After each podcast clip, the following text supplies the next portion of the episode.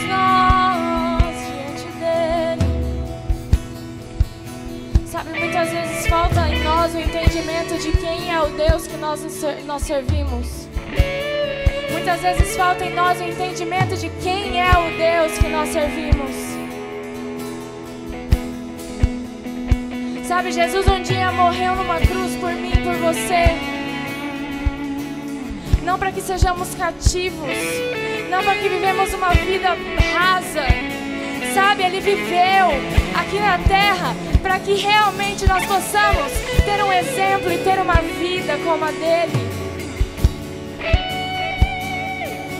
Então, que você possa nessa noite romper, que você possa nessa noite declarar e atrair a presença dele aqui. Ah,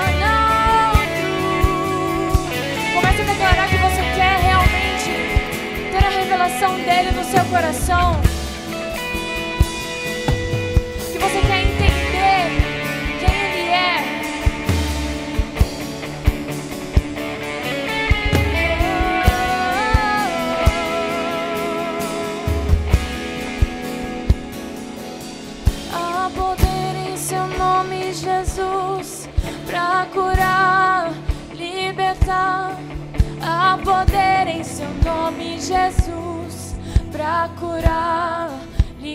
está.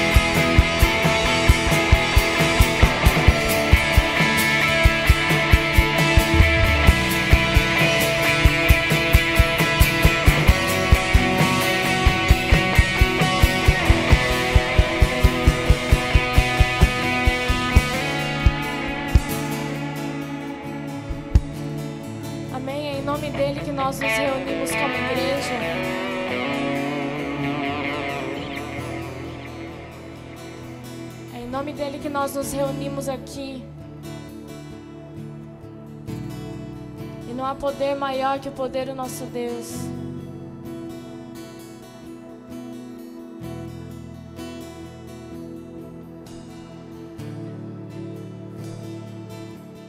O Deus que é cheio de bondade, misericórdia. O Deus que é grande, mas é compassivo. O Deus que é bom em tudo que faz e é fiel. É fiel aquele que o teme. Comece a glorificar o nome dele. Abra sua boca, comece a falar com ele. Comece a glorificar, comece a exaltar. A sua fidelidade não muda. O Deus que é imutável está aqui no nosso meio. Comece a declarar que ele é santo. Comece a declarar que Ele é digno.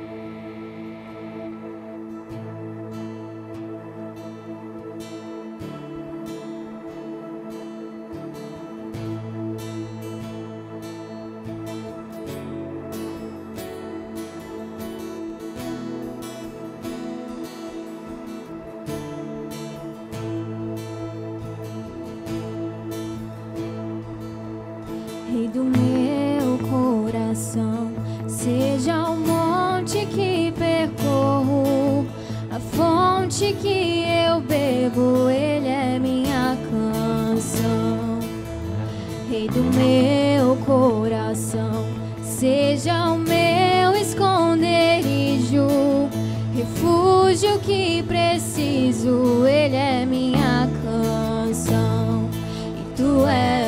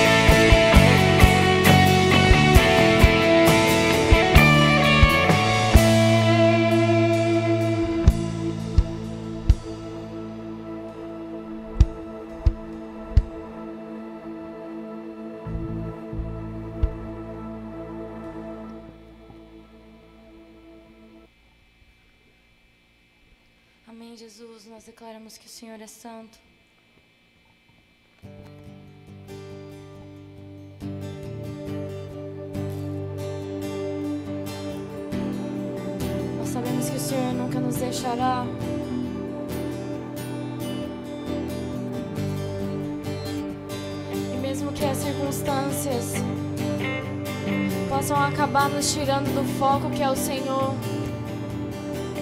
Nós queremos ter o nosso foco alinhado nessa noite, Pai. Nós queremos olhar para Ti, que é a nossa única esperança. Nós queremos nós, firmar os nossos pés em Ti.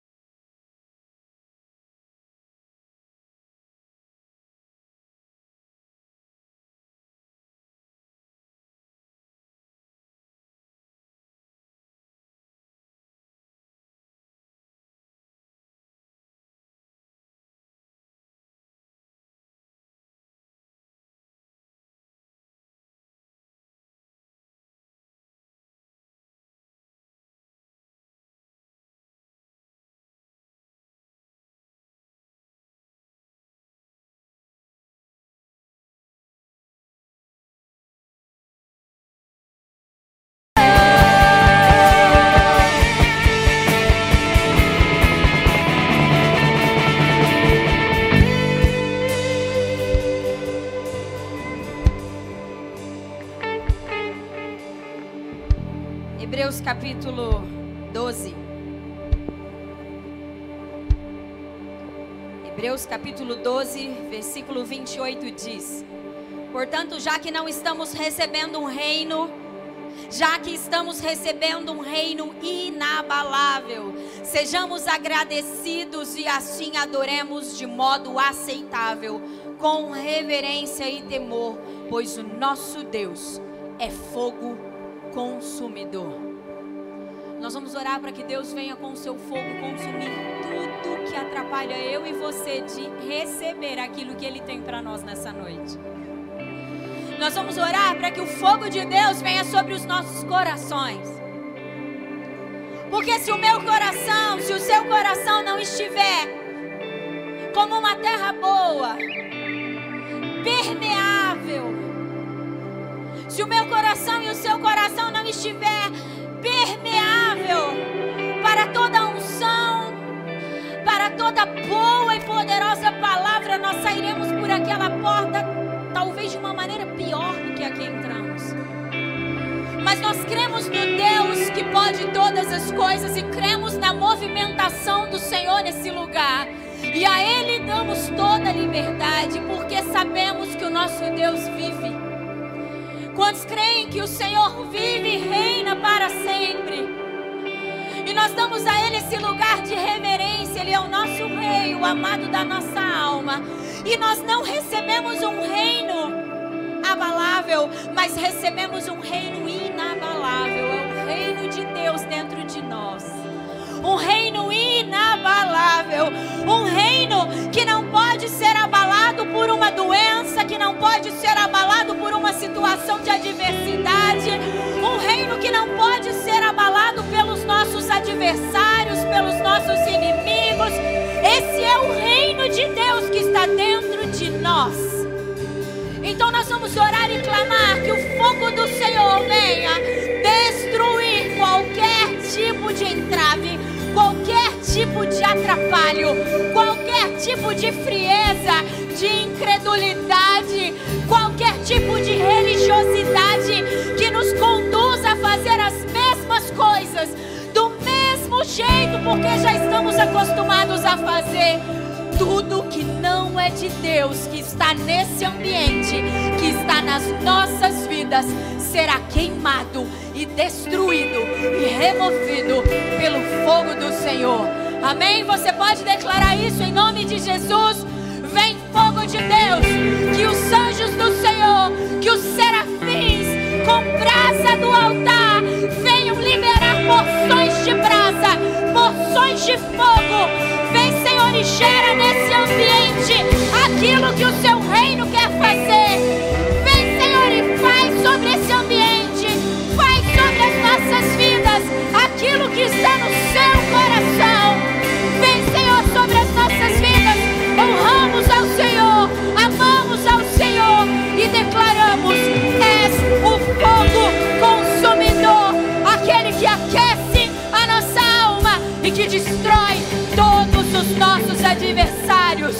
Adore ao Senhor, adore ao Senhor.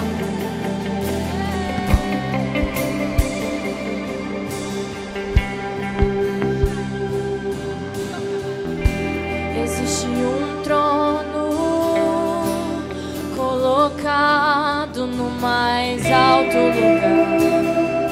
Trono que está acima de qualquer trono é o do nosso Deus.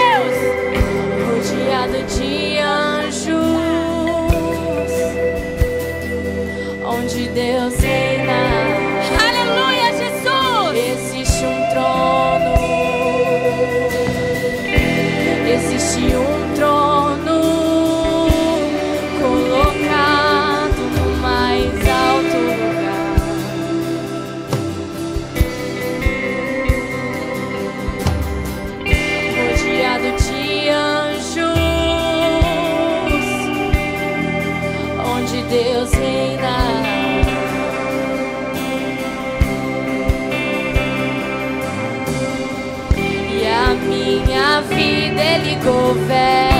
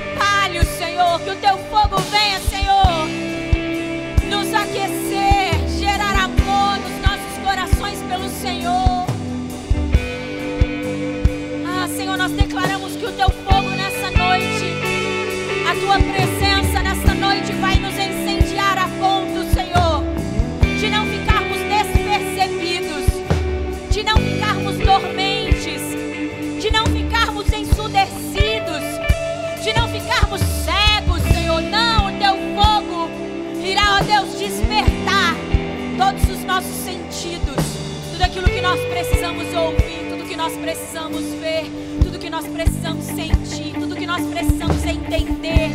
Assim será, Senhor. Assim será. Levante suas mãos para o alto e diga assim: Eu declaro, em nome de Jesus, nome que é sobre todo nome, que tudo aquilo que Deus reservou para mim nessa noite, eu receberei. Eu declaro que essa semente da palavra de Deus não se perderá. Ela cairá na minha mente, cairá no meu coração e cumprirá a sua função. Ela crescerá, florescerá e frutificará para a glória de Deus.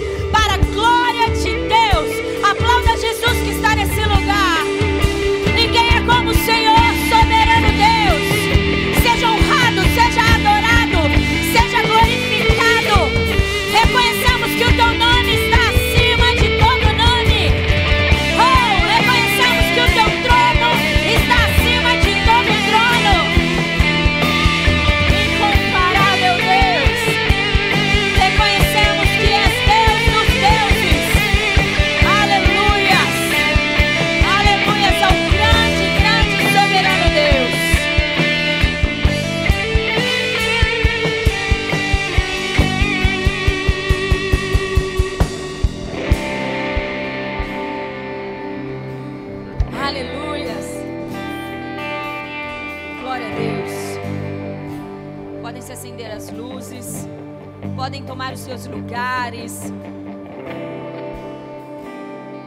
O Senhor é bom. Boa noite, igreja. Vocês estão felizes? Porque Jesus é bom, né, gente? Como que a gente não vai ser um povo feliz? Tem um Deus que está acima de qualquer coisa e de qualquer situação, um Deus amoroso, zeloso, que apesar de ser criador de todas as coisas, ainda é o nosso Pai. Você já parou para pensar nisso? Peraí, o meu Deus é criador de todas as coisas, governa céus e terra e ainda é o meu Pai.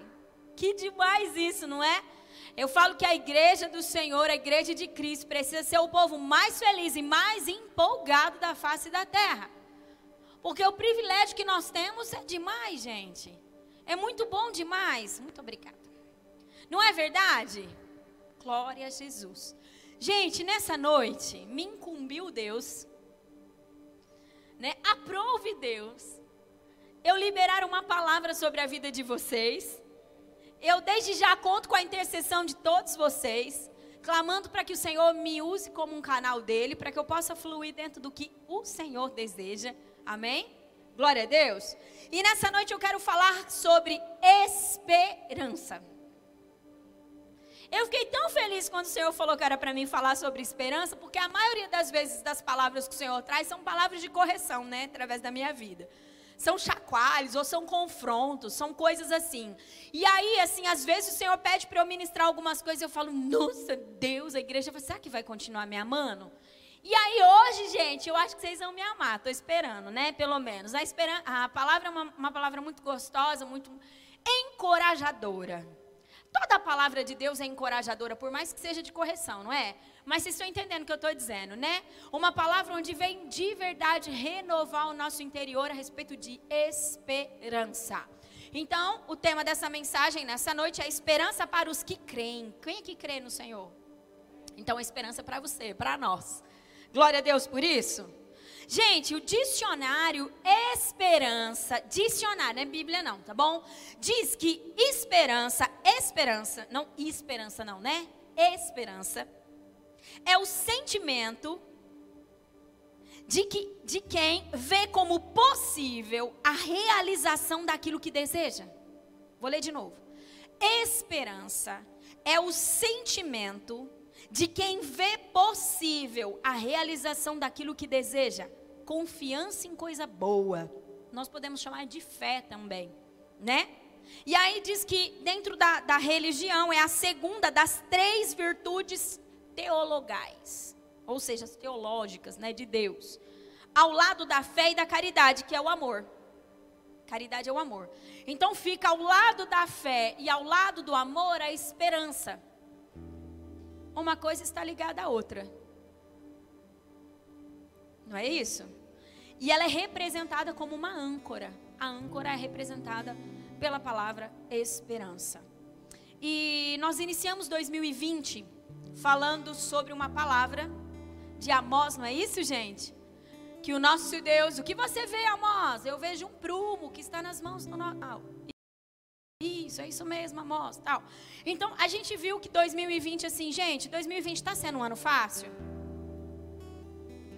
Que desafiador viver 2020, não é não, gente? Meu Deus do céu, quando o Senhor trouxe essa palavra, eu não imaginei.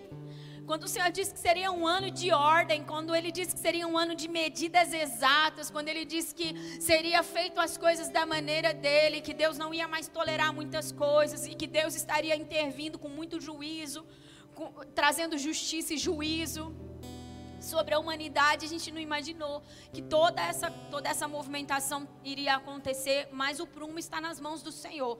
E desde que iniciou 2020, quem é da casa sabe, Deus tem trazido palavras de muita correção, não é isso, gente? Tem dia que a gente sai daqui até meio torto. Tem dia que a gente sai daqui e diz: Meu Deus, que palavra foi essa? Palavras de correções, palavras de alinhamento, e tudo isso é muito bom. Por quê? É muito bom. É muito bom porque a palavra do Senhor diz que ele corrige o filho que ama. Quem não é corrigido por Deus é porque não é seu filho. Não é isso, gente, que a palavra do Senhor. Então, até nas correções nós precisamos ver o amor do Senhor. Não é assim? Sem dúvida, não é? Por quê? Porque Deus corrige o filho que ama. Então, todas as vezes que Deus nos chacoalha, Ele está dizendo: você precisa se alinhar nisso, porque eu quero que você viva aquilo que eu tenho para você não é? Então as correções também são uma movimentação do seu amor, mas é difícil. Porque a palavra do Senhor mesmo diz que, a princípio, ela não causa nenhum tipo de alegria. Não é isso mesmo? O Vitor ministrou um pouco sobre isso, né? Dizendo sobre a correção é, que um pai faz a um filho e o quanto a gente deve encarar isso como algo realmente de manifestação do amor do Senhor. Mas, para a glória do nome do nosso Deus, ele diz para mim já há alguns dias ele tem falado. Eu gostaria que você falasse sobre esperança. Eu gostaria que você trouxesse uma palavra de esperança para os meus filhos. Porque a gente tem apanhado muito dentro do contexto, dentro das notícias, dentro de tudo aquilo que a gente tem visto, a gente já tem recebido umas cargas muito pesadas, né, de muitas coisas, e é necessário que nós agora nos voltemos ao entendimento da esperança que está proposta para nós, os filhos do Senhor, aqueles que amam e desejam viver aquilo que Deus tem.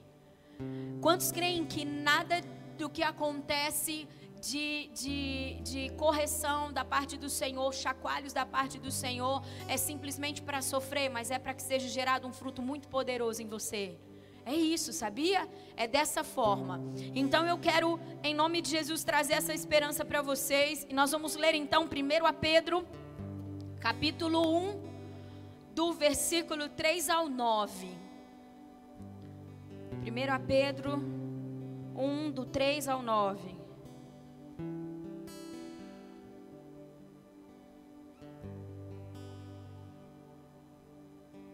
Eu achar aqui o. Não, só vou ver o horário que eu preciso acabar, gente, porque senão vocês vão virar aqui, ficar aqui até de madrugada. Quem quer? Aí. Meu Deus, deixa eu correr. 1 Pedro 1, 3 ao 9 diz assim: prestem atenção aqui, olha que legal. Bendito seja o Deus e Pai do nosso Senhor Jesus Cristo, conforme a sua grande misericórdia, ele nos regenerou para uma esperança. Quem está aí? Comigo. Ele nos regenerou para uma Aleluias, por meio da ressurreição de Jesus Cristo, Jesus Cristo dentre os mortos para uma herança que jamais poderá perecer, macular-se ou perder o seu valor. Herança guardada nos céus para vocês. Que mediante a fé são protegidos pelo poder de Deus até chegar à salvação prestes a ser revelada no último tempo. Nisso vocês exultam, agora, ainda que agora, por um pouco de tempo, devam ser entristecidos por todo tipo de provação. Assim, acontece para que não para que fique comprovado que a fé que vocês têm muito mais valiosa que o ouro que perece, mesmo que refinado pelo fogo, é genuína e resultará em louvor, glória e honra quando Jesus Cristo for revelado. Mesmo não o tendo visto, vocês o amam, e apesar de não o verem agora, creem nele e exultam com alegria indizível e gloriosa. Pois vocês estão alcançando o alvo da sua fé, a salvação das suas almas. Uau! O apóstolo Pedro, ele começa esse capítulo, na verdade, ele começa o livro, né? 1 Pedro capítulo 1 falando sobre o quanto é poderoso e glorioso o que Jesus fez por nós.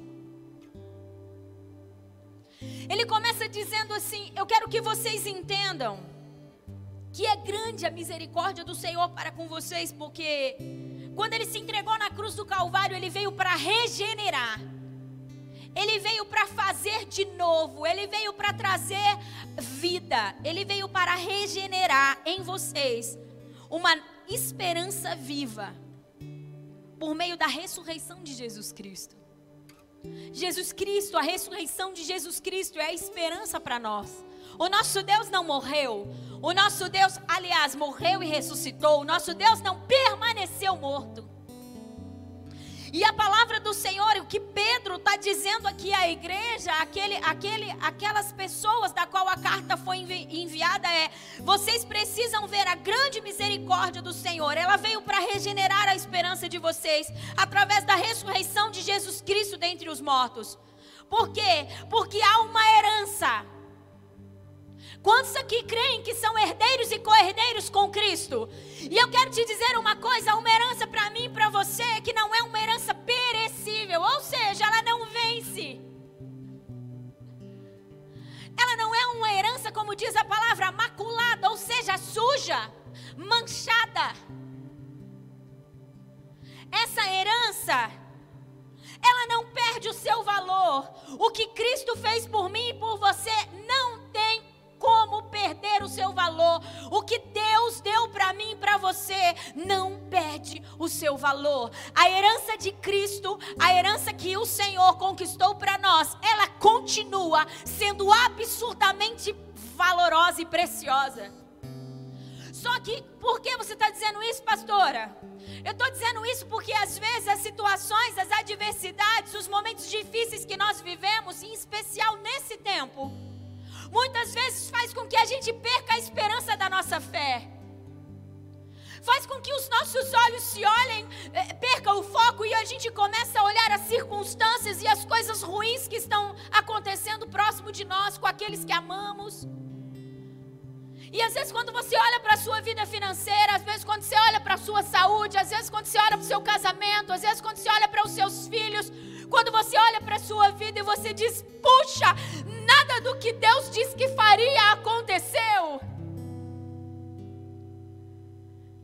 Quando que eu vou viver aquilo que o Senhor disse que eu viveria? E nós sabemos que para nós recebermos coisas do reino de Deus, o reino de Deus é condicional. Eu não vou entrar nessa situação, tudo bem? O reino de Deus é condicional. A herança, as coisas que, que são para você ter acesso, são para todos os filhos a herança. Mas para que você tenha acesso à herança, é necessário você entrar em um lugar de obediência, sem dúvida. Mas talvez você é alguém que tem buscado ao Senhor, tem obedecido os princípios da palavra de Deus, você está amando ao Senhor, mas parece que as coisas não acontecem. Eu quero trazer para você um entendimento, creia, tenha esperança no Deus que te prometeu, porque a herança é sua e não é perecível. Porque a herança é sua e ela não é maculada. Porque a herança é sua e não perdeu o valor. O que nós precisamos fazer? Permanecer. Permanecer crendo, permanecer buscando, porque fé é, é independente do que eu vejo. Fé é a firme certeza das coisas que eu espero, independente delas estarem nas minhas mãos ou não. Eu creio antes de alcançá-la. Fé é isso, é fazer tornar real o que ainda não é. Mas para que isso aconteça, é necessário nós continuarmos crendo, é necessário nós continuarmos, continuarmos tendo esperança.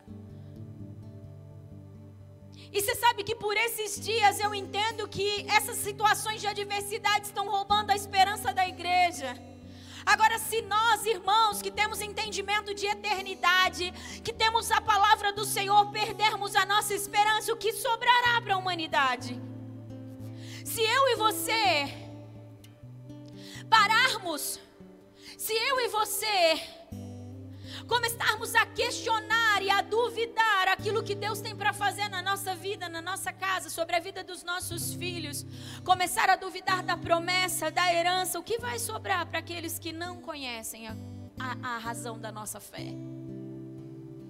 Conseguem entender?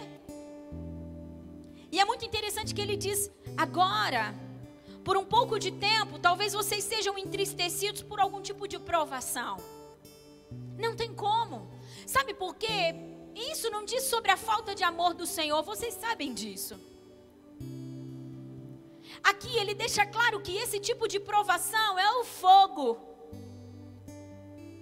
E esse tipo de provação, como fogo, vem sobre as nossas vidas, e ele cita aqui o ouro. Diz que é, é, assim como o ouro é refinado pelo fogo, a provação refina a minha fé e a sua fé. E após passarmos pelo fogo, se perseverarmos, se continuarmos com esperança naquele que nos chamou, porque Deus não volta atrás nas suas promessas. Porque quem te chamou e te selou permanece fiel em tudo isso. E ele diz que após passar o fogo, após passar a provação, se nós permanecermos em perseverança e esperança, crendo nesse Deus, essa a nossa fé, então provada pelo fogo, será para louvor, glória e honra de Jesus Cristo. O Cristo revelado. O Cristo revelado. É muito interessante e nós precisamos nos atentar a isso. Eu gostaria de abrir Hebreus 6. Hebreus capítulo 6, versículo 13. O desejo do meu coração, porque eu creio que é isso que o Espírito do Senhor quer fazer, é fazer com que você saia daqui com seu coração extremamente renovado em esperança. Aquilo que você já havia desistido de viver em Deus, eu quero declarar que você voltará a chorar por isso. Você voltará a clamar e a buscar por isso. Aquilo que você achou que já tinha passado, talvez porque essa herança era perecível, né? Você sabe que quando Deus faz uma promessa para nós e a gente deixa de buscar aquilo, porque talvez a gente está entendendo que aquilo passou. Talvez você é alguém, você não é, talvez não seja você que declarou, mas você, mas já ouviu alguém declarar, ou talvez você mesmo já declarou isso. Nossa, eu vim conhecer as coisas do Senhor, a palavra do Senhor, eu já tinha uma certa idade. E agora eu não consigo mais viver tudo isso, porque eu já tenho, eu tenho muitas limitações. Quero te dizer que a herança do Senhor não é perecível. Eu quero te dizer que independente do quanto você perdeu o seu tempo com coisas que não são eternas, com coisas que dizem muito a respeito dessa terra que vai passar, independente disso, se você continuar crendo e buscando ao Senhor, se você tiver esperança no Deus que te chamou, Deus pode fazer você viver com exatidão tudo aquilo que Ele deseja. Porque Ele deseja. Você sabe que se fosse só eu e você que desejasse, estávamos ferrados. Se fosse só eu e você que desejássemos viver alguma coisa poderosa em Deus, talvez isso não seria alcançado. Mas é porque Deus deseja que nós viveremos. Você fica feliz por isso? Sabe por que o seu casamento tem jeito? E sabe por que você tem que ter esperança pelo seu casamento? Porque Deus deseja dar a você um casamento conforme aquilo que está no seu coração. Sabe por que os seus filhos têm jeito? Porque Deus deseja dar a você filhos conforme o seu coração. É por isso que tem jeito.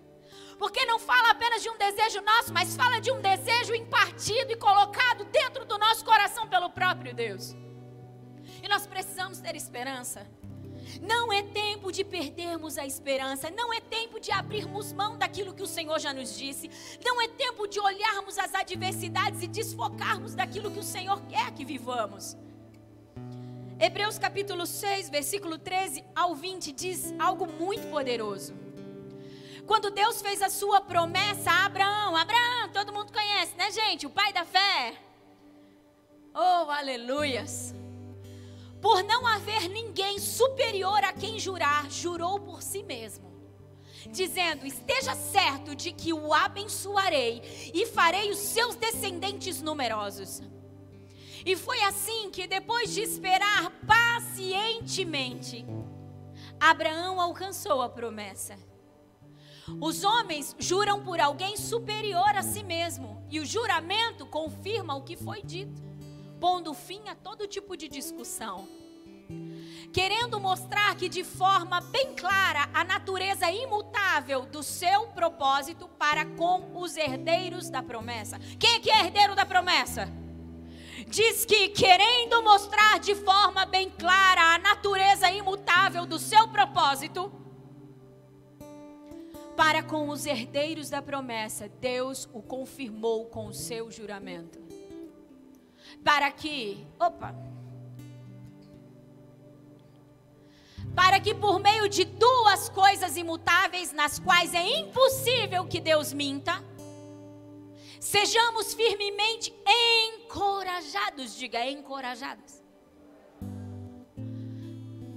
Nós que nos refugiamos, diga refugiamos, nele para tomar posse da esperança a nós proposta. Temos esta esperança como âncora da alma, firme e segura, a qual adentra o santuário interior por trás do véu. Onde Jesus, que nos precedeu, ou seja, que foi primeiro. Uau! Uau, Jesus foi primeiro. Ele rasgou o véu, entrou à presença do Pai para falar para mim e para você: podem entrar agora. A presença do Pai não é só para Jesus, a presença do Pai é para todos os filhos. Jesus, o primogênito, o primeiro de muitos, ele veio como único e fez do mundo e fez dos homens filhos de Deus através da cruz do Calvário. Ele rasgou o véu e precedeu, entrou no nosso lugar, entrou em nosso lugar, tornando-se sumo sacerdote para sempre, segundo a ordem de Melquisedeque. Meu Deus do céu!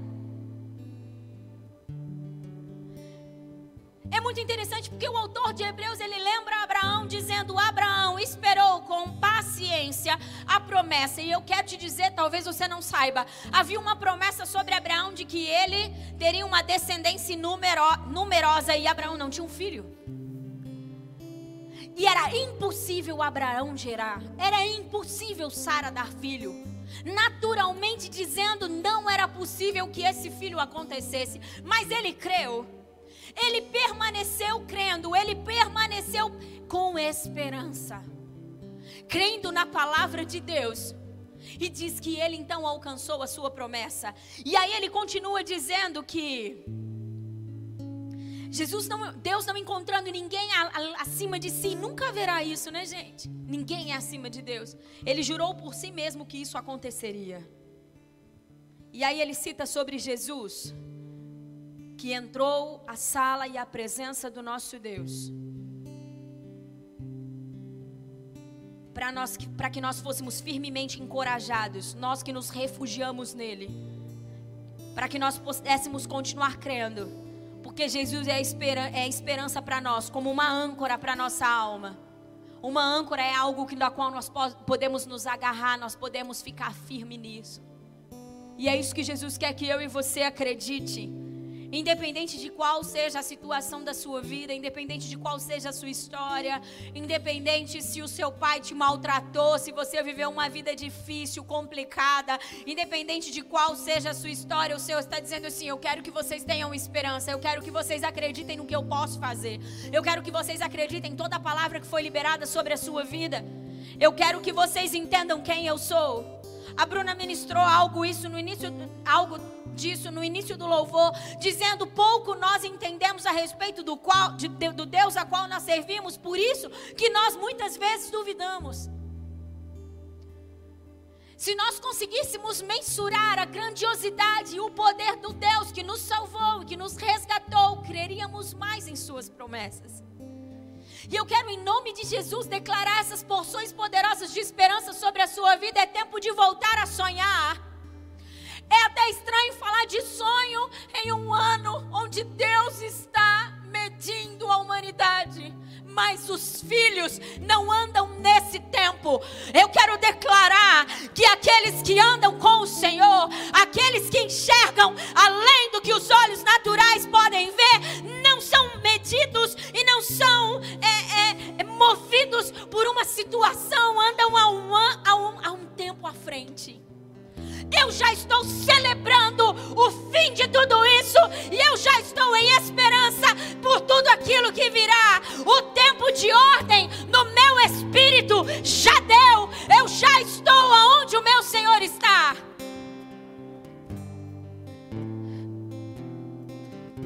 Meu Deus, que nós possamos entender quem é o Senhor o seu infinito amor, a sua infinita glória, o seu infinito poder. Não é tempo de ficarmos abatidos, apesar de todas as situações difíceis, é tempo de termos muita esperança. Volta a sonhar, volta a sonhar, volta a orar pelos sonhos, volta a orar pelas promessas. Ei, volta a se empolgar com tudo aquilo que o Senhor já te disse. Lembra o Senhor como se ele se esquecesse. Tem um versículo que diz: Eu trago a memória aquilo que me dá esperança. Traga a memória, fala para o Senhor: Ei Deus, sabe aquilo que o Senhor diz? Que eu viveria, ei Deus, sabe aquilo que um dia, quando nós estávamos juntos, o Senhor falou aos meus ouvidos. Senhor, quero te lembrar sobre isso e quero te dizer que eu estou esperando tudo isso acontecer. Volte a sonhar. Mulher estéril, volte a sonhar com seu bebê. Mulher estéril, volta a sonhar. Para de enterrar os sonhos. Sara, aos olhos humanos, não podia gerar, mas Deus prometeu, e fiel é quem prometeu. Deus é suficiente para gerar aquilo que a medicina diz que não. Deus é suficiente para abrir porta onde todos dizem que não.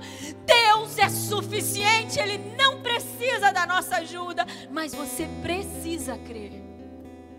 Porque sem fé é impossível agradarmos a Deus. E é necessário que nos aproximemos de Deus, crendo que Ele é um Deus galardoador. Ou seja, um Deus que libera aquilo que Ele disse que iria liberar. Um Deus que dá presente aos filhos. As correções elas são importantes para nos trazer maturidade. Elas são importantes para denunciar as coisas ruins, mas é necessário termos esperança. É necessário nós continuarmos buscando, é necessário nós sermos um povo de esperança.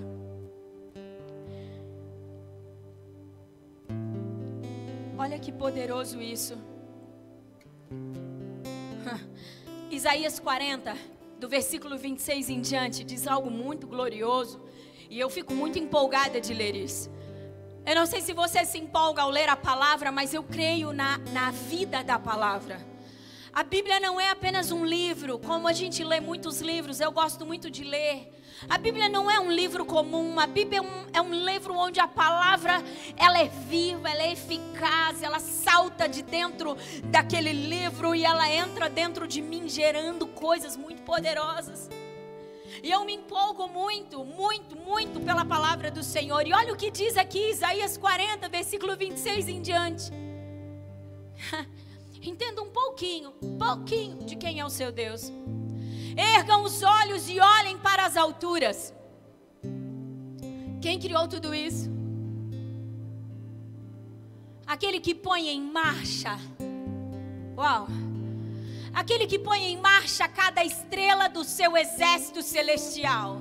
E a todas chama pelo nome. Ninguém é como ele, gente. Uau! Grande é o seu poder e tão imensa a sua força que nenhuma delas deixa de comparecer. Ele é tão poderoso que quando ele declara ao exército celestial, que de verdade eu acredito que essas estrelas são os anjos, que põe em marcha e chama pelo nome, e quando ele ordena, ninguém deixa de comparecer. Você sabe por que as estrelas que ele põe em marcha não deixam de comparecer quando ele chama? E sabe por que eu e você deixa de comparecer quando ele chama? Porque nós sabemos muito pouco sobre Deus. Porque a gente acha que sabe quem é Deus. E as estrelas sabem quem é Deus. O exército de anjos no céu sabe quem é Deus. Então eles jamais ousariam a obedecer a Deus e deixar de comparecer a um chamado seu. E a grandiosidade do seu poder é tão, tão absurda que a todas ele chama pelo nome. Vamos continuar lendo. Por que você reclama, ó Jacó, e por que se queixa, ó Israel? E eu vou aqui transliterar, tá bom? Por que você reclama, reclama, Cláudio? Por que você reclama, Manuel? Por que você reclama? José, por que você reclama, igreja? O Senhor não se interessa pela minha situação. O meu Deus não considera a minha causa. É assim que você pensa. É assim que você pensa. Alguém sem esperança pensa assim. Alguém que volta. Alguém sem esperança pensa isso. O Senhor não se interessa pela minha situação. O meu Deus não considera a minha causa e começa a questionar Deus. Por quê? Porque perdeu a sua esperança, perdeu o seu entendimento, perdeu a sua fé. Mas ele está dizendo, ele responde: Será que você não sabe? Nunca ouviu falar? O Senhor é o Deus eterno, o Criador de toda a terra. Ele não se cansa, nem fica exausto. A sua sabedoria é insondável. Ele fortalece ao cansado e dá grande vigor ao que está sem forças. Oh, até os jovens se cansam, se cansam e ficam exaustos, e os moços tropeçam e caem. Mas aqueles que esperam no Senhor renovam as suas forças, voam bem alto como as águias, correm e não ficam exaustos, andam e não se cansam. Uau!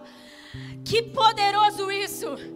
É muito interessante que para que isso aconteça, para que ele venha trazer esse renovo e essa restauração sobre as nossas vidas a ponto de ele trazer força ao que está cansado e trazer vigor ao que está exausto e colocar de pé aqueles que tropeçam.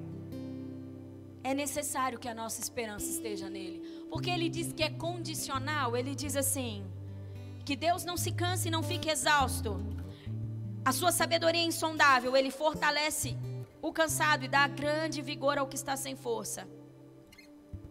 A todos aqueles que esperam no Senhor, ele renova as suas forças. Sabe por que muitas vezes nós nos encontramos abatidos? Sabe por que muitas vezes nós nos encontramos sem esperança?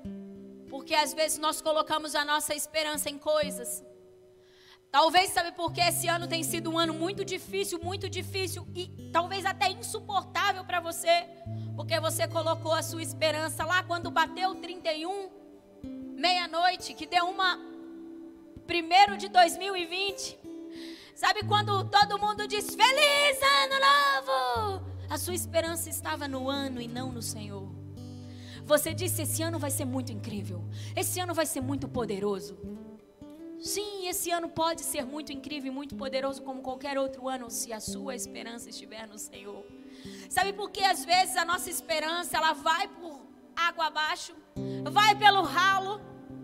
Porque esperamos em pessoas, esperamos em coisas, mas não esperamos no Senhor. Quando na verdade a chamada do Senhor é para que você espere nele. Homens podem nos decepcionar, a economia do país pode vir a fracasso, tudo pode dar de mal a pior. Se a minha esperança estiver em Deus, Deus estará me fortalecendo, Deus estará trazendo vigor, Deus estará trazendo alegria. Quando a palavra do Senhor diz que Ele tem para mim e para você uma paz que excede a todo entendimento, é essa paz. A paz que não condiz com situações, a paz que não condiz com circunstâncias, a paz que vem dele. Só que para que eu receba essa paz, eu preciso ter a minha esperança depositada nele. Ele tem esperança para você nessa noite. Ele tem esperança para você nessa noite. Essa noite é uma noite de nós voltarmos a sonhar. Último versículo para nós orarmos. 1 Pedro, capítulo 2, do 9 ao 10. Essa noite é uma noite onde nós vamos voltar a sonhar. Diz assim: Vocês, porém, são geração eleita. Quem é geração eleita?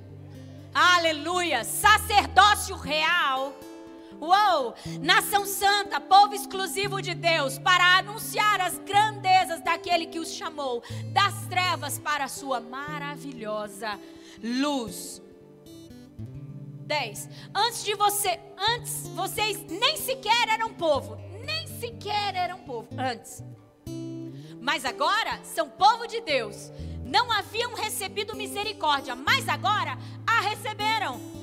Quantos creem na misericórdia do Senhor que se renova cada manhã na sua vida? Você é povo de Deus, e se você é povo de Deus, tem esperança, tem força, tem vigor, tem vida, tem tudo aquilo que o Senhor prometeu para você, para que você tome posse.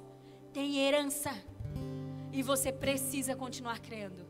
Você precisa continuar buscando. Você precisa amar os processos do Senhor na sua vida. Você precisa crer no que Jesus fez e faz todos os dias na sua vida em favor de você. Nós não temos um Deus que está com os seus ouvidos tapados e nem com as suas mãos encolhidas. Quando oramos e falamos com o Senhor, Deus nos ouve porque Ele vive. Quando falamos com o Senhor, por mais que talvez pareça ser insignificante, e por mais que no momento pareça estarmos sem respostas, Deus está trabalhando em seu favor. Você precisa crer. Eu convido você a se colocar de pé agora. Vamos orar. Vamos orar para que o Senhor traga toda a esperança. Vamos orar para que esse Deus maravilhoso e glorioso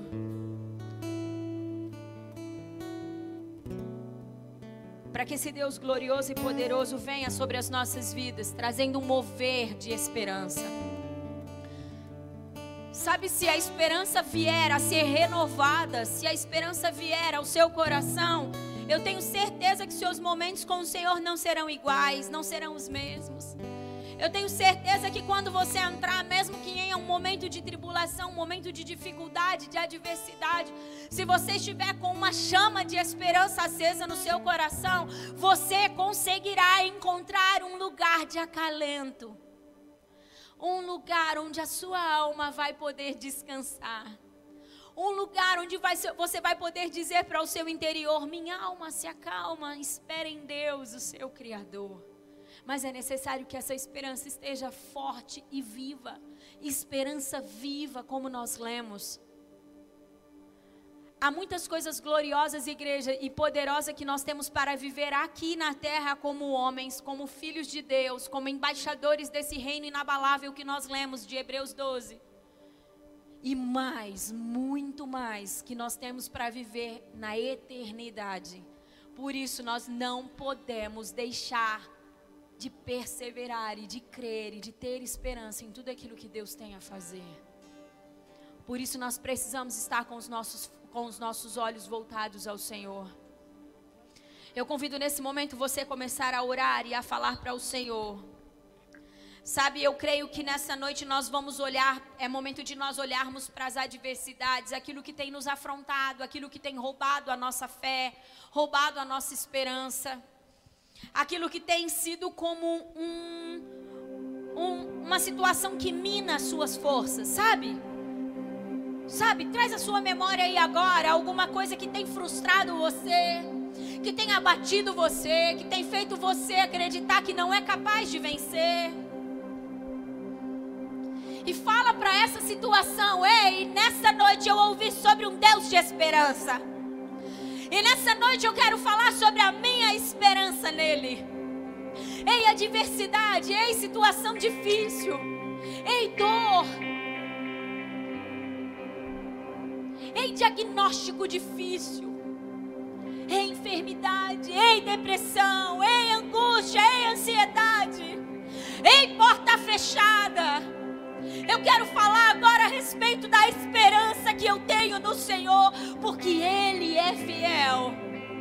E comece agora a orar por tudo isso, e comece agora a falar com o Senhor. Eu te convido, nesse ambiente tão poderoso que foi gerado pelo Senhor, a não ficar de boca calada. Fala em voz audível. Não deixa de pronunciar. Fala o seu casamento que você acredita já está falido. Ei, casamento que já está destruído. Tem uma esperança para minha aliança. Tem uma esperança para o meu filho. Tem uma esperança para o meu marido. Tem uma esperança para minha esposa. Tem uma esperança. Comece a falar, comece a declarar. Declaramos um ambiente poderoso gerado pelo Teu Espírito em esperança, Senhor. Que a esperança do Senhor venha fortalecer, venha dar, ó Deus, alegria. Que a esperança do Senhor venha gerar fé. Que a esperança do Senhor venha gerar porções maiores de amor. Vem, Espírito, essa nossa esperança.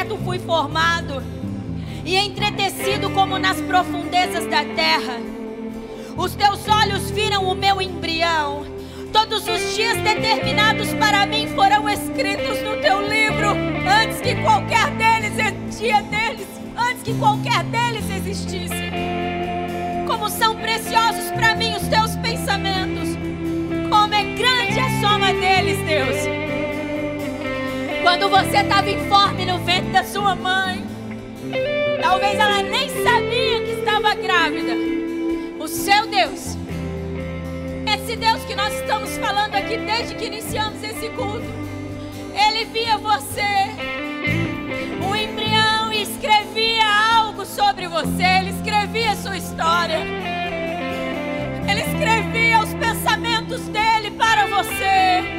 Ele dizia o quanto você seria poderoso, o quanto você era amado, o quanto você era desejado. Sabe, eu acredito que ele escrevia o quanto você seria feliz no seu casamento, o quanto você seria feliz com seus filhos. Ele escrevia o quanto você seria próspero, o quanto você seria abençoado, o quanto ele te, iria te fazer vitorioso.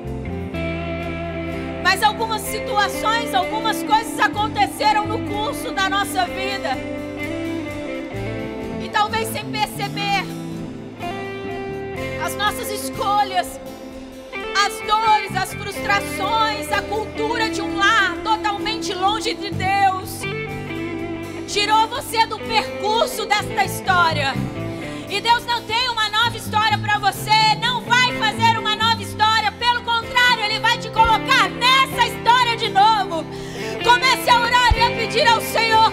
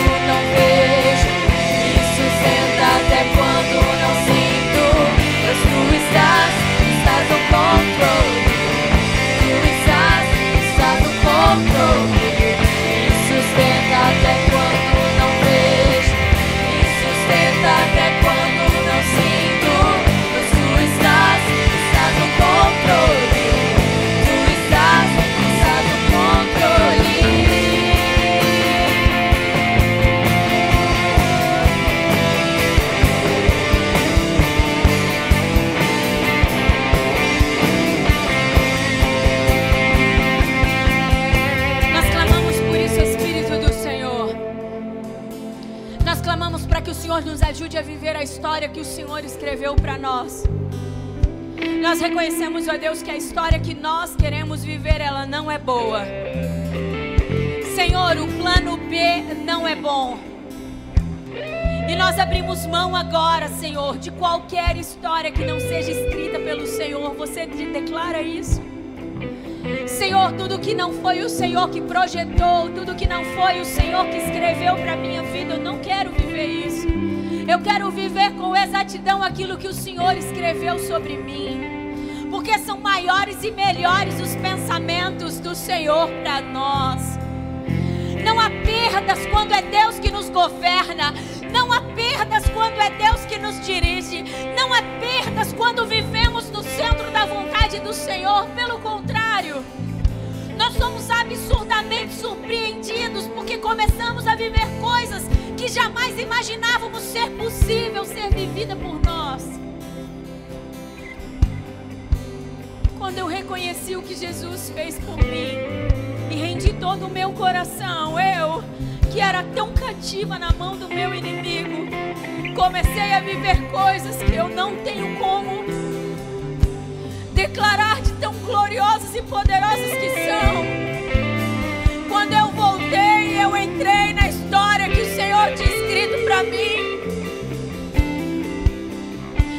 vida teve real sentido.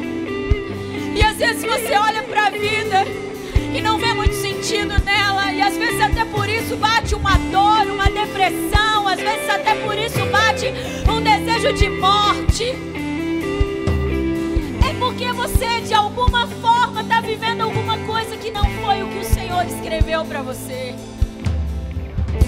Mas deseje viver aquilo que Jesus escreveu, aquilo que Jesus deseja te dar. É melhor, é maior. Eu convido você agora, não sei se você já fez isso, a colocar de novo na presença do Senhor o seu sonho, aquele sonho que você já não buscava mais. Eu convido você nesse momento a falar para o Senhor sobre aquele sonho que você não buscava mais, porque você acha ele impossível. Ou talvez porque você acha que você está longe demais disso. Eu convido você a começar a orar e a falar para o Senhor: Eu quero trazer à memória agora, Senhor, aquele sonho, aquela promessa, aquela fala do Senhor, aquilo que eu sonhei, aquilo que eu desejei viver. Seja um casamento, seja filhos, seja um lugar em Deus, eu não sei, mas coloca isso. Senhor, eu oro nesse momento por um liberar de anjos. Eu oro nesse momento por um liberar de anjos, aqueles que recolhem, Senhor. Aqueles que recolhem, que são responsáveis, ó Deus, por recolher as nossas orações. Eu oro para que o Senhor libere esses anjos nesse ambiente e que Ele comece a recolher os sonhos que estão sendo declarados aqui. Que esse meu irmão e essa minha irmã possa ver a fidelidade do Senhor, a bondade e o poder do Senhor em ver esses sonhos cumpridos, Deus. Eu sei que o Senhor não precisa provar nada para ninguém. Eu sei que o Senhor é Deus o suficiente, mas há mulheres e homens que estão nesse lugar que precisam provar mais um pouco da sua bondade. Precisam, Senhor, ver o quanto o Senhor está os ouvindo precisa, Senhor, ver o quanto o Senhor os ama. E eu oro por esse sonho que estava enterrado. Eu libero uma porção de esperança sobre esse sonho e declaro que os anjos do Senhor estão recolhendo isso, levando diante do altar do Senhor. E em pouco tempo o Senhor será exaltado e glorificado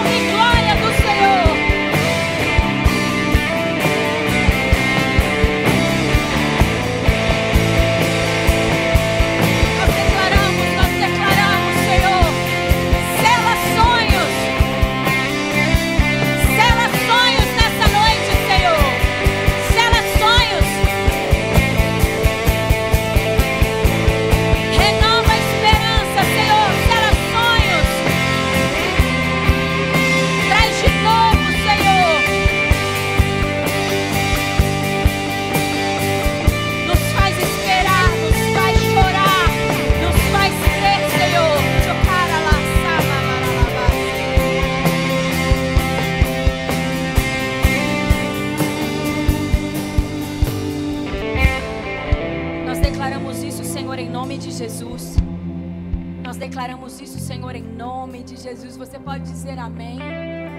Levante sua mão para o alto e diga assim: Eu declaro, em nome de Jesus, que eu recebo sobre mim uma porção de esperança, de fé e de amor, vinda do meu Senhor, para o meu espírito, para minha alma, para todo o meu interior.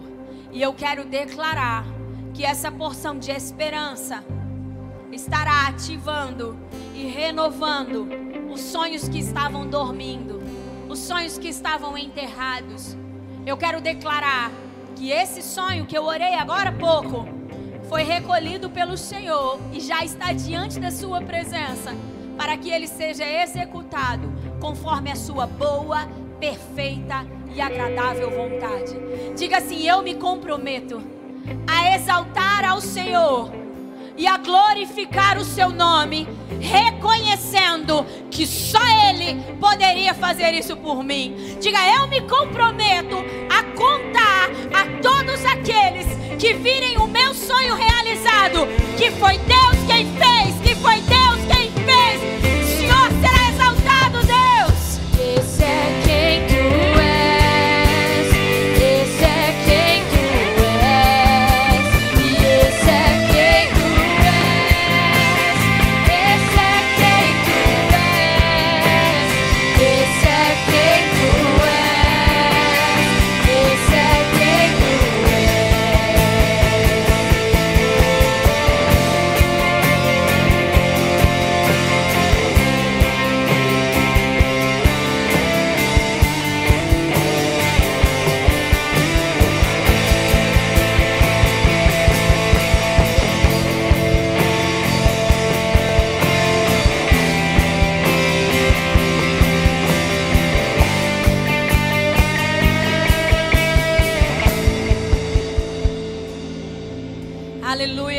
Declaramos isso. Amém? Louvado seja o nome do Senhor. Você pode aplaudir a Jesus. Obrigada por quem o Senhor é. Obrigada porque mesmo quando somos infiéis, o Senhor permanece fiel, Deus. Obrigada porque o Senhor é soberano e grande. Muito obrigada por isso, Jesus.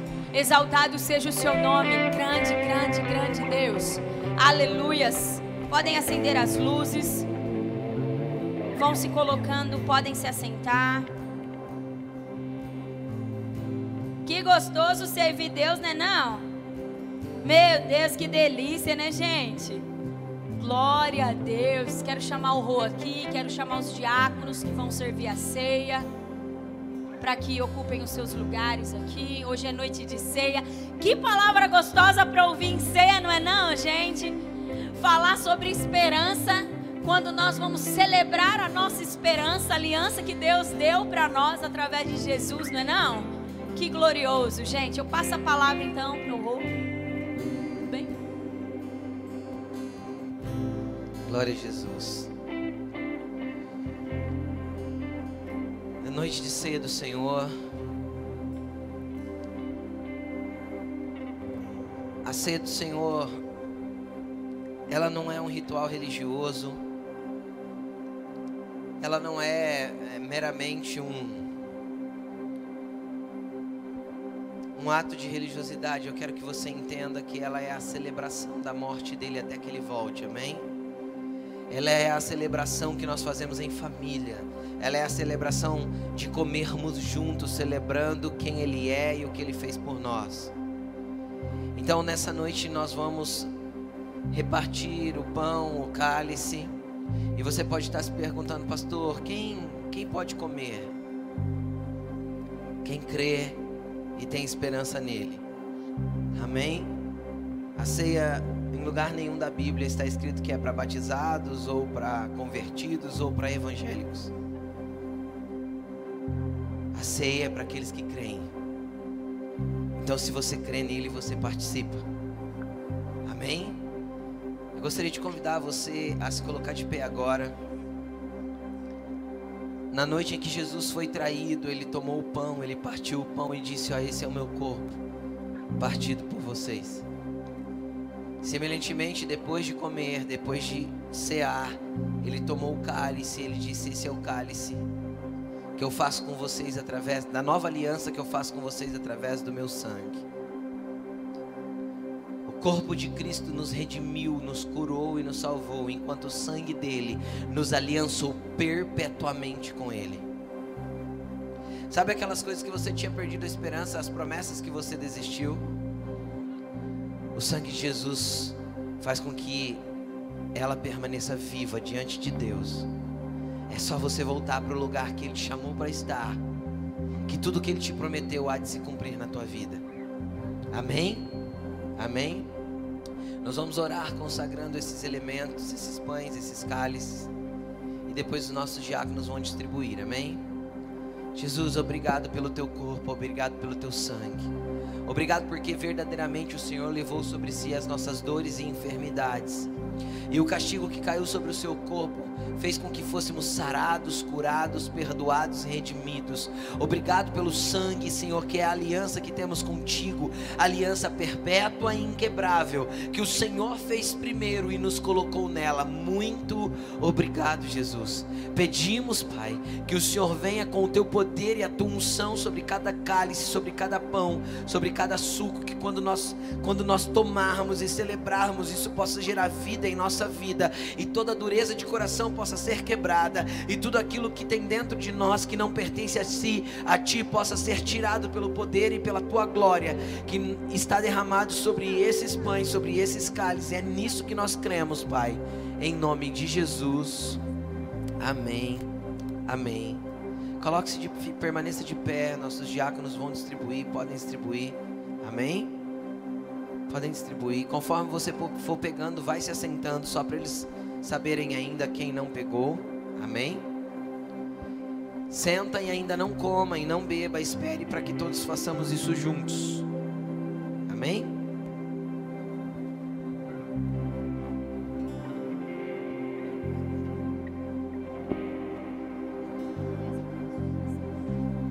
Quem for recebendo pode tomando lugar, pode se assentando.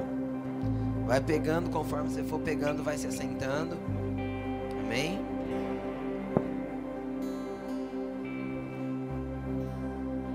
Devagarzinho.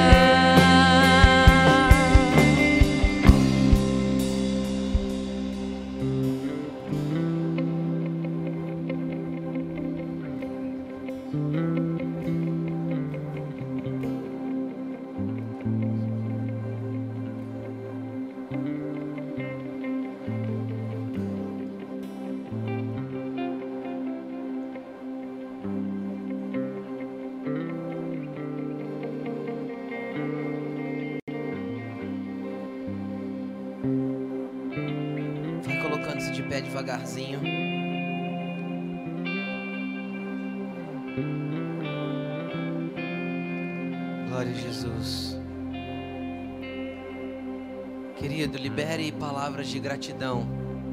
O que você tem na mão simboliza o que te salvou. O que você tem na mão simboliza ele que foi massacrado por você. Isso.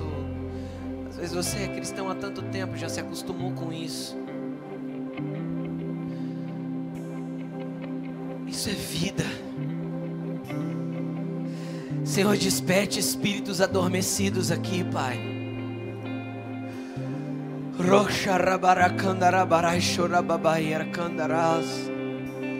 O poder do Espírito Santo através desse cálice, desses pães, há de despertar espíritos que estão adormecidos aqui e que não conseguem mais se conectar com o eterno, não conseguem mais se conectar com o Senhor.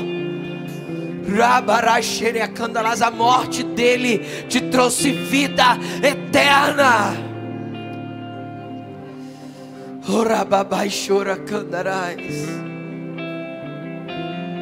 Obrigado por teu sangue, obrigado pelo teu corpo, obrigado por tua decisão de se entregar por nós, Jesus. Obrigado, Pai, por enviar Jesus a nós.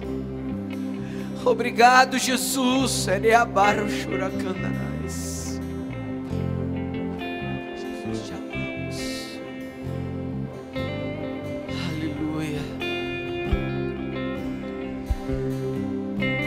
Senhor diz que tem algumas pessoas aqui que hoje será um marco na tua vida. Será um ponto de recomeço que te levará a lugares que você um dia sonhou viver com Ele, mas desistiu. Rabachoracandaraes. Aleluia.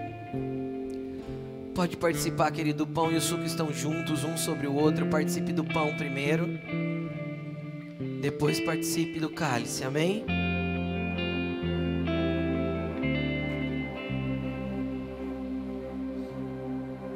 Pode comer o pão.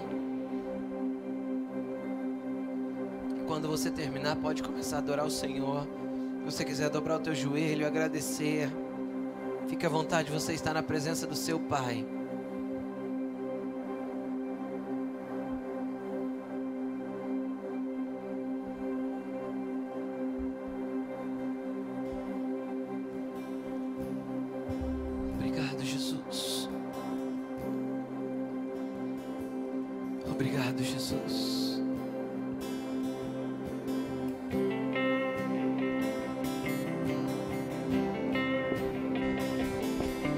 Obrigado, Jesus.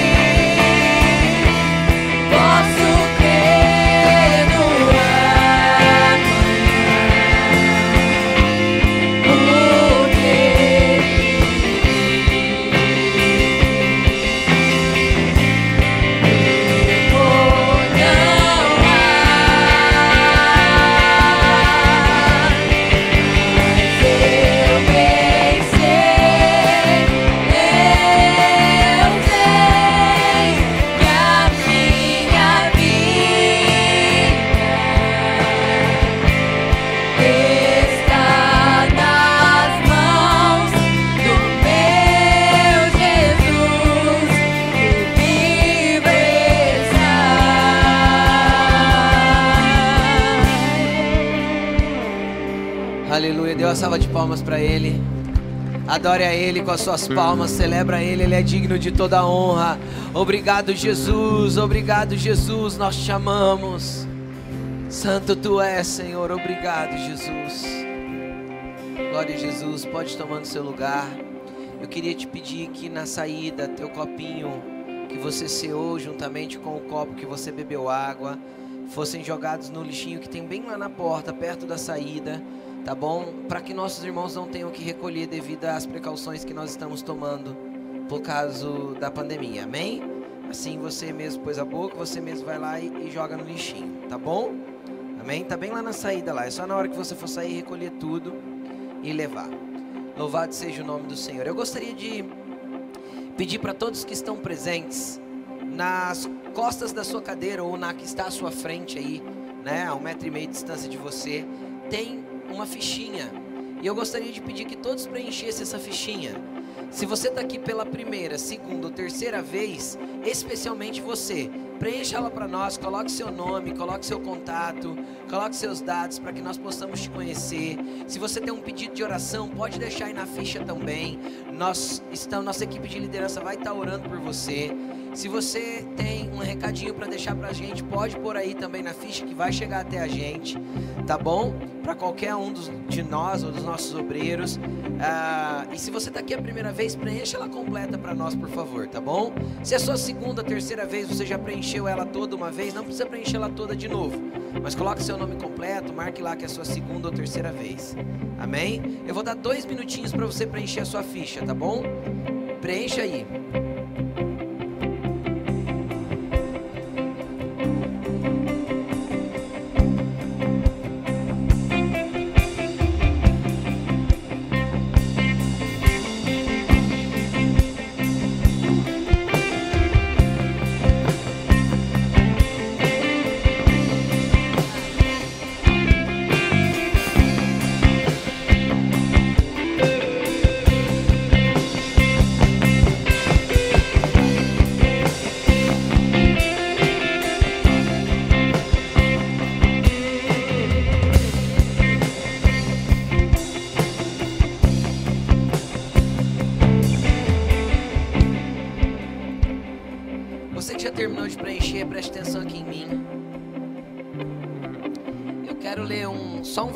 Com você. Deixa eu achar.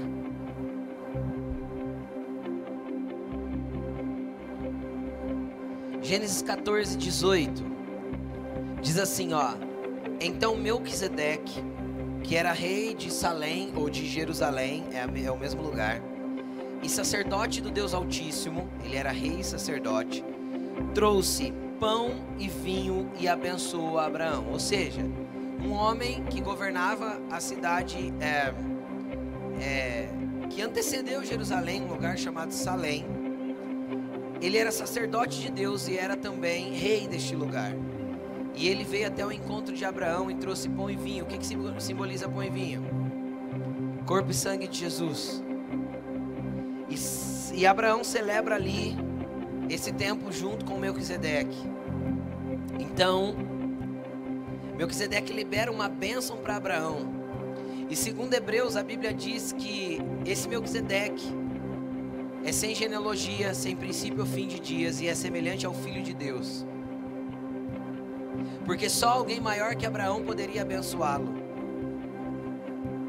Então aqui é uma representação do próprio Senhor Jesus Cristo que vai servir um sinal da nova aliança para Abraão e que abençoa Abraão. E é interessante que quando ele abençoa Abraão, a Bíblia diz assim, ó: Bendito seja Abraão pelo Deus Altíssimo, criador dos céus e da terra, e bendito seja o Deus Altíssimo que entregou os seus inimigos na sua mão.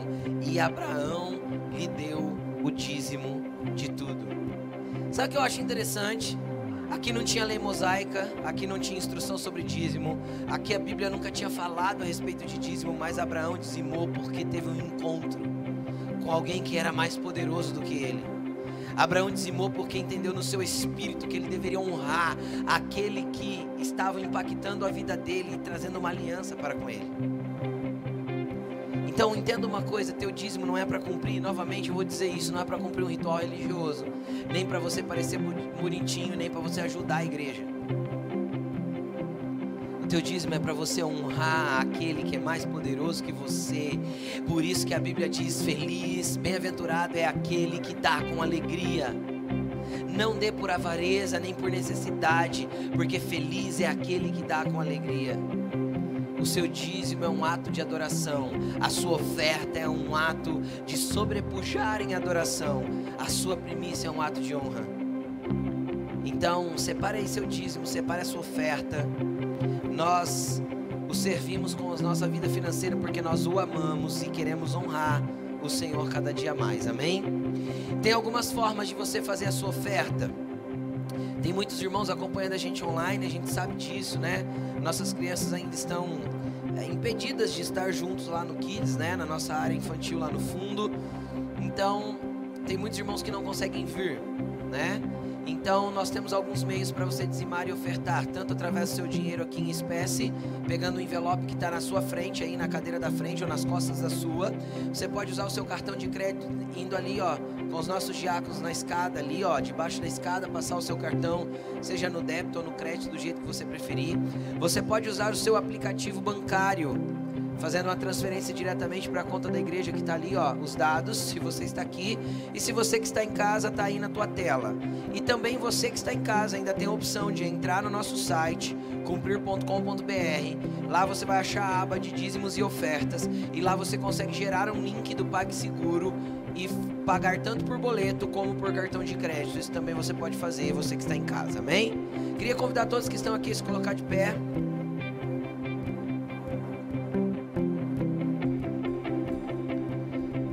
Vamos agradecer Jesus pela oportunidade de dizimarmos, de ofertarmos e adorarmos a Ele com a nossa vida financeira. Amém? Senhor Jesus, nós te glorificamos pela oportunidade de dizimarmos, pela oportunidade de ofertarmos, pela oportunidade de primiciarmos. Obrigado, Senhor, por tão grande poder. Obrigado, Senhor, por tão grande bênção. Queremos te honrar com a nossa vida financeira. Senhor, nós fazemos isso porque te amamos. Glorificado seja o teu nome. Aceite essas ofertas como ato de adoração na tua presença. Em nome de Jesus. Amém. Sai do teu lugar, traga teu dízimo, tua oferta, tua ficha também. A ficha que você preencheu, coloque aqui para nós, por favor.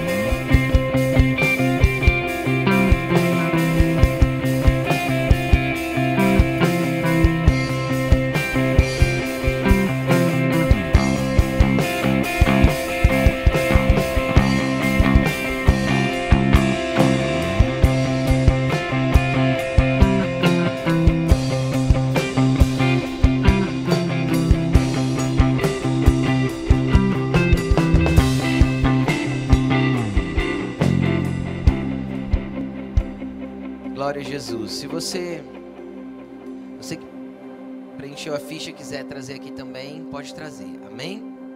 Louvado seja o nome do Senhor. Glória a Jesus. Pode sentar, pode tomar seus lugares. Gostaria agora que todo mundo já sentou, eu vou pedir para você ficar de pé de novo. Coloque-se de pé, por favor. Eu queria fazer um convite agora. Queria fazer um convite, está ali Luiz, pastor Luiz, justamente com o Éder, que é líder de um dos nossos pequenos grupos, as nossas células que chamamos de garis aqui na igreja. Eles estão ali naquela salinha ali, ó. Abre a porta aí, pessoal vê lá dentro. Não tem nada de errado lá, é só uma salinha mesmo. Tá bom? Nós gostaríamos de convidar você que está aqui pela primeira vez. Pastor, primeira vez que eu venho. Pastor, o que, que vai acontecer lá? Nada. Você só vai ser recepcionado. Nós queremos te recepcionar melhor. Tem um cafezinho para você. Tem um biscoito tem uma lembrancinha da igreja que você vai levar para casa, você vai ganhar a lembrancinha da igreja. E o pastor Luiz quer falar com você cinco minutinhos, só para explicar um pouquinho a respeito da nossa igreja, só para você entender um pouquinho melhor esta casa, é, esta nossa família de fé. E nós gostaríamos de te receber melhor, te acolher melhor, te conhecer. Então, por favor, pedir para todos ficar de pé para que ninguém se constrange. Você que está aqui pela primeira vez, pode estar indo lá para a salinha agora. É, é cinco minutos, é o tempo deles terminarem lá, a gente termina aqui. Tá bom? Se você tem algum amigo, tem algum convidado que é amigo seu, conhecido seu, acompanhe ele, fala: "Vamos lá comigo. Eu te acompanho". Tá bom? Amém. Jesus abençoe vocês. Já tem uns irmãos indo ali, outros indo lá. Que Jesus abençoe. Pode estar indo lá. Amém. Glória a Jesus. Deixa todos entrarem, depois nós nos sentamos. Jesus abençoe todos e muito cada um de vocês. Amém. Pode se sentar, vamos ver o vídeo dos recados, amém? Vamos ver o vídeo dos recados. Apaga, alguém apaga as luzes para nós. Quem sabe sabe apagar lá, Claudinha?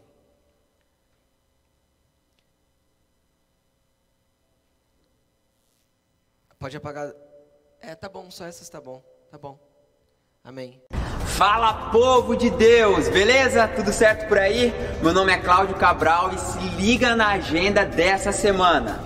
Terça-feira, às 20 horas, nós temos os garis. O que, que, é isso? São os nossos grupos de alcance, relacionamento e inclusão, simplificando as células aqui do Cumprir. Se você já faz parte de alguma, não esqueça que nós continuaremos no formato online nessa terça-feira. E se você ainda não faz, acesse o nosso site veja qual gari fica mais próximo da sua casa, manda um zap pro líder do gari e peça o link para você participar também.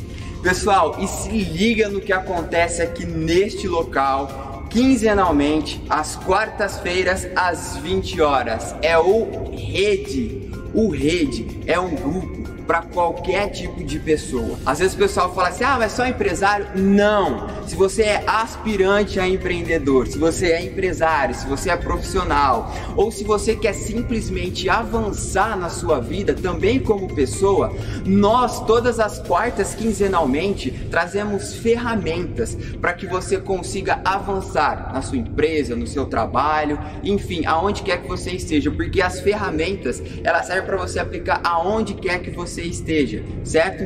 Então, se você quer saber um pouco mais sobre isso, pode me procurar, ou o pastor André, ou Danilo também, que a gente vai te dar mais informações. E se quer participar disso, é só vir aqui nessa quarta-feira às 8 horas. Eu tenho certeza que você não vai se arrepender. Nós temos relatos de muitas pessoas que estão sendo transformadas, pessoas e empresas sendo transformadas por conta do todo o conteúdo e todo o ferramental que o Rede traz. Então eu te espero aqui quarta-feira. Até mais!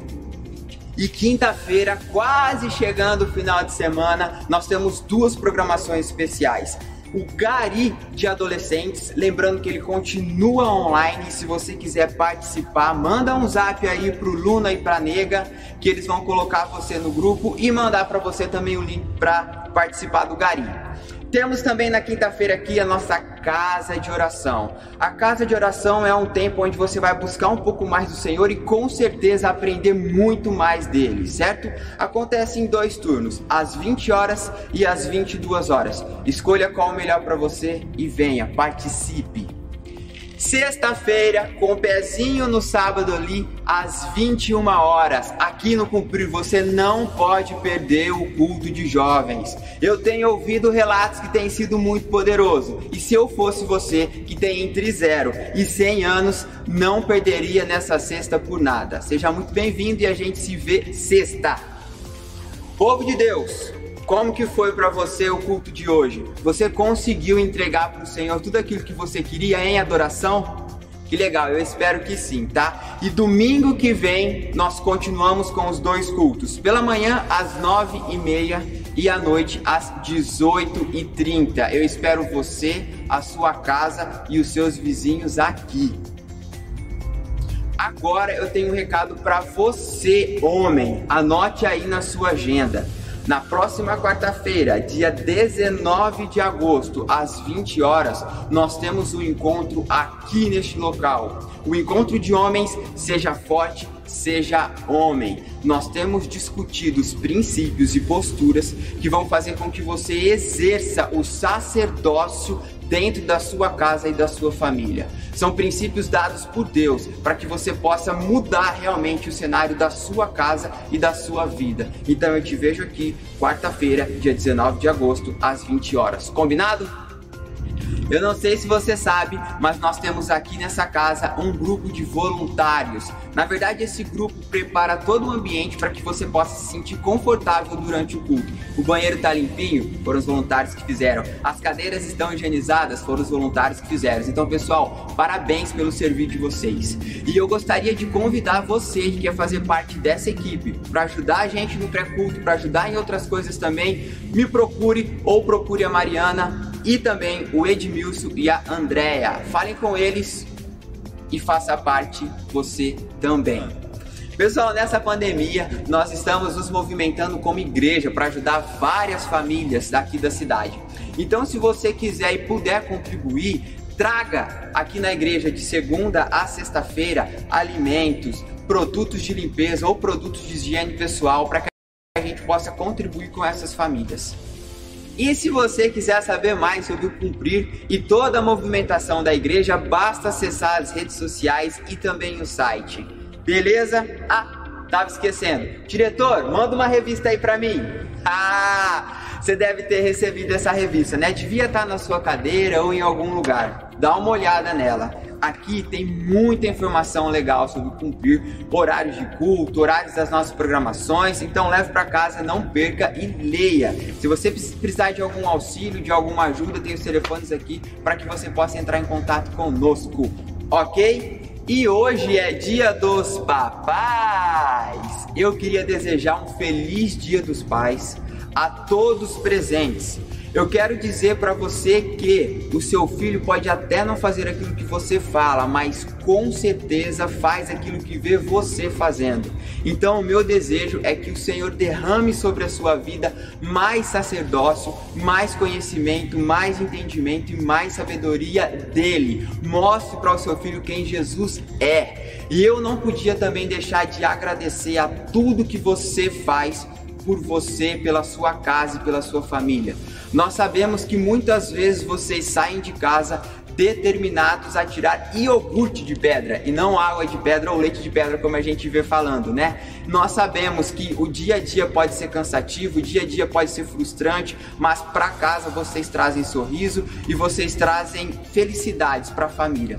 Então nós queremos agradecer vocês por isso, queremos dizer que vocês são reconhecidos aqui na nossa casa como sacerdotes também. Então eu espero que esse domingo, esse Dia do, dos Pais, seja inesquecível para você e para sua família. Um grande abraço. Tchau, até a próxima.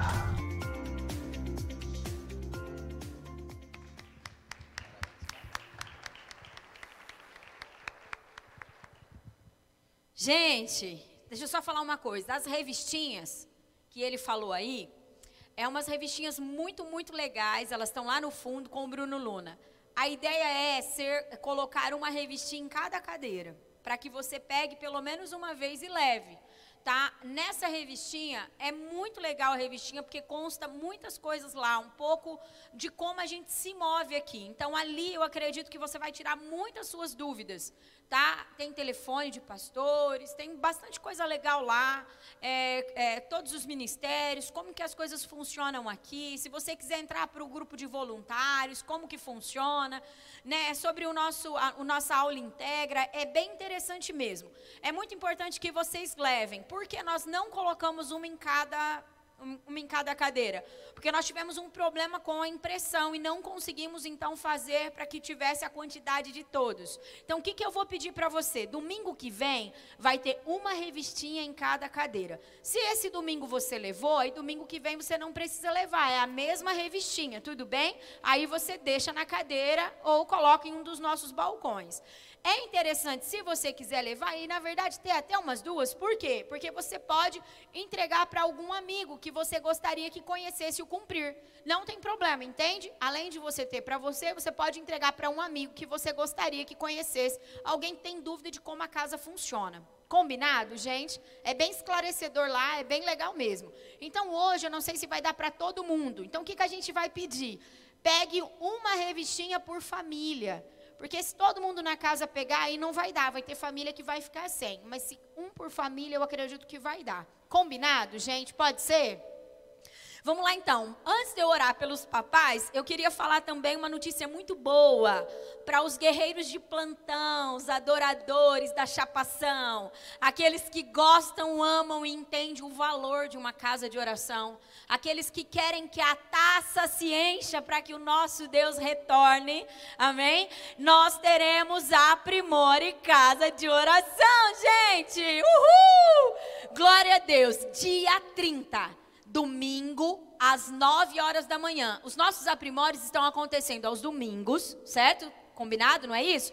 E vai acontecer assim que encerrar esse de fundamentos, vai começar o Aprimore Casa de Oração. Dia 30, a gente vai estar tá divulgando nos recados e nas redes sociais. Já estou adiantando o recado, porque vagas extremamente limitadas por causa do espaço que nós temos ali.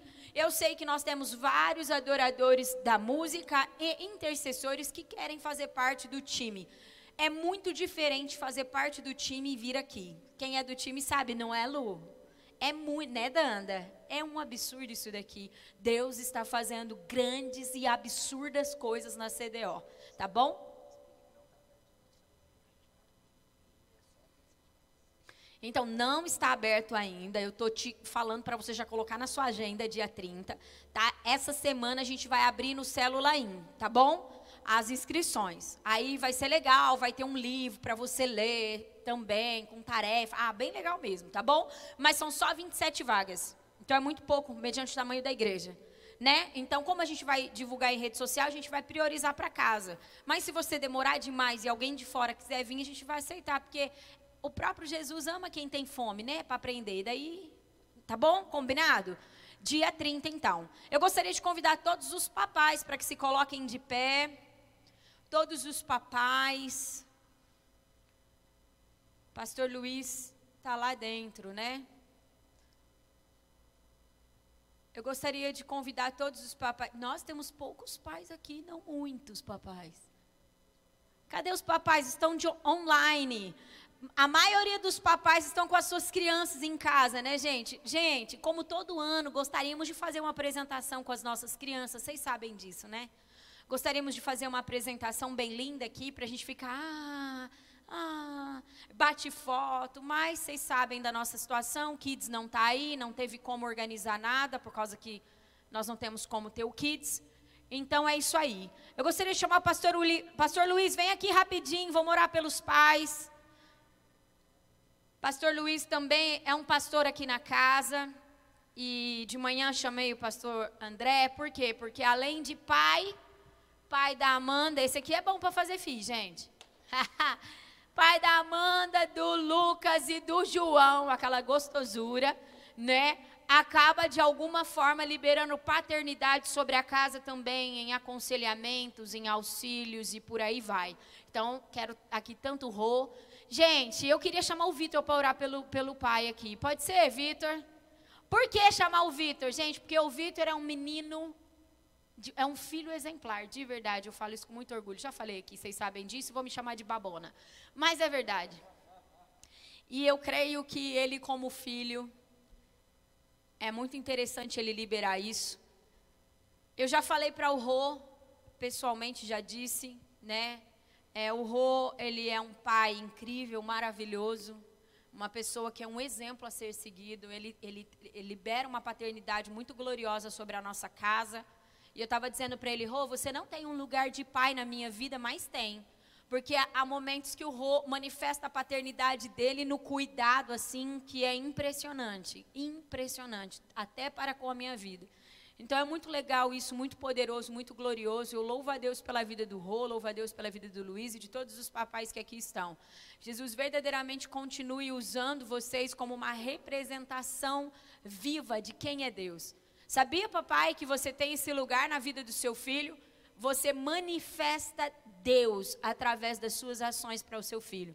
A maioria das pessoas, quando a gente vai em aconselhamento e ela diz que tem dificuldade de se relacionar com Deus, quando eu vou ouvir a história dela, ela teve dificuldade no relacionamento dela com o pai terreno. Então é muito importante o seu papel. Você é mais do que um provedor.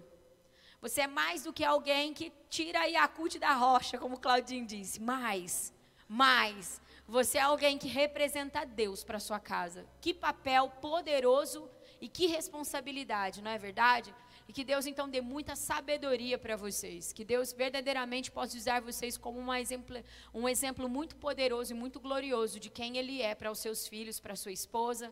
E eu louvo a Deus pela vida do Rô, que faz isso muito bem na nossa casa, guardando, gerando segurança e proteção para nós. Amém? Glória a Deus. Amém. Vamos então agradecer pelos pais que nós temos e também abençoar os pais, eu acho que isso é algo muito importante. Amém. É, você, se você puder estender a mão para o seu pai ou para os pais aqui da casa, seria muito bacana. Senhor Jesus, nós te agradecemos, Senhor Jesus, por todos os pais que temos. Senhor Jesus, cada pai aqui, Senhor Jesus, representado, tanto os pais, Senhor Jesus, naturais, quanto pais, Senhor Jesus, espirituais. Senhor Jesus, pessoas que têm nos ajudado a conhecer você. Pessoas que, com o seu carinho, com o seu cuidado, com a sua forma de agir, o seu trato, têm nos ajudado a entender como é o coração de Deus Pai. Senhor Jesus, nós te pedimos que a tua bênção possa recair sobre os pais, que eles possam a cada vez mais conhecer você profundamente, para que eles possam expressar a paternidade como Deus Pai expressa. Que realmente, Senhor Jesus, o amor, mas também a correção, o ensino, o direcionamento, a proteção, Senhor Jesus, a provisão esteja derramada sobre os pais. Senhor Jesus, que cada vez mais os filhos desta casa, Senhor Jesus, dessa igreja, se sintam não só amados, mas direcionados ao seu chamado, direcionados e guiados àquilo que Deus planejou e, pro, e projetou na vida deles, Senhor Jesus, pelos seus pais. Que os pais possam ser arcos fortes e poderosos, que enviem seus fi filhos como flecha, Senhor. Nós te agradecemos por cada pai, por cada homem, Senhor Jesus, que teve a coragem de desenvolver uma família no teu nome, Senhor Jesus. E nós te agradecemos. Em nome de Jesus. Amém. Glória a Deus. Salva de palmas, gente. Salva de palmas a todos os papais. Feliz Dia dos Pais, viu? Que o Senhor abençoe muito vocês. E a todos aqueles homens que desejam ser pais e ainda não conseguem, não, de alguma forma não conseguiram. Nós queremos liberar a vida do Senhor e vocês, em nome de Jesus, ainda desfrutarão disso. Nós queremos declarar isso, em nome de Jesus. Amém, gente? Vamos ficar de pé para nós ir embora para casa?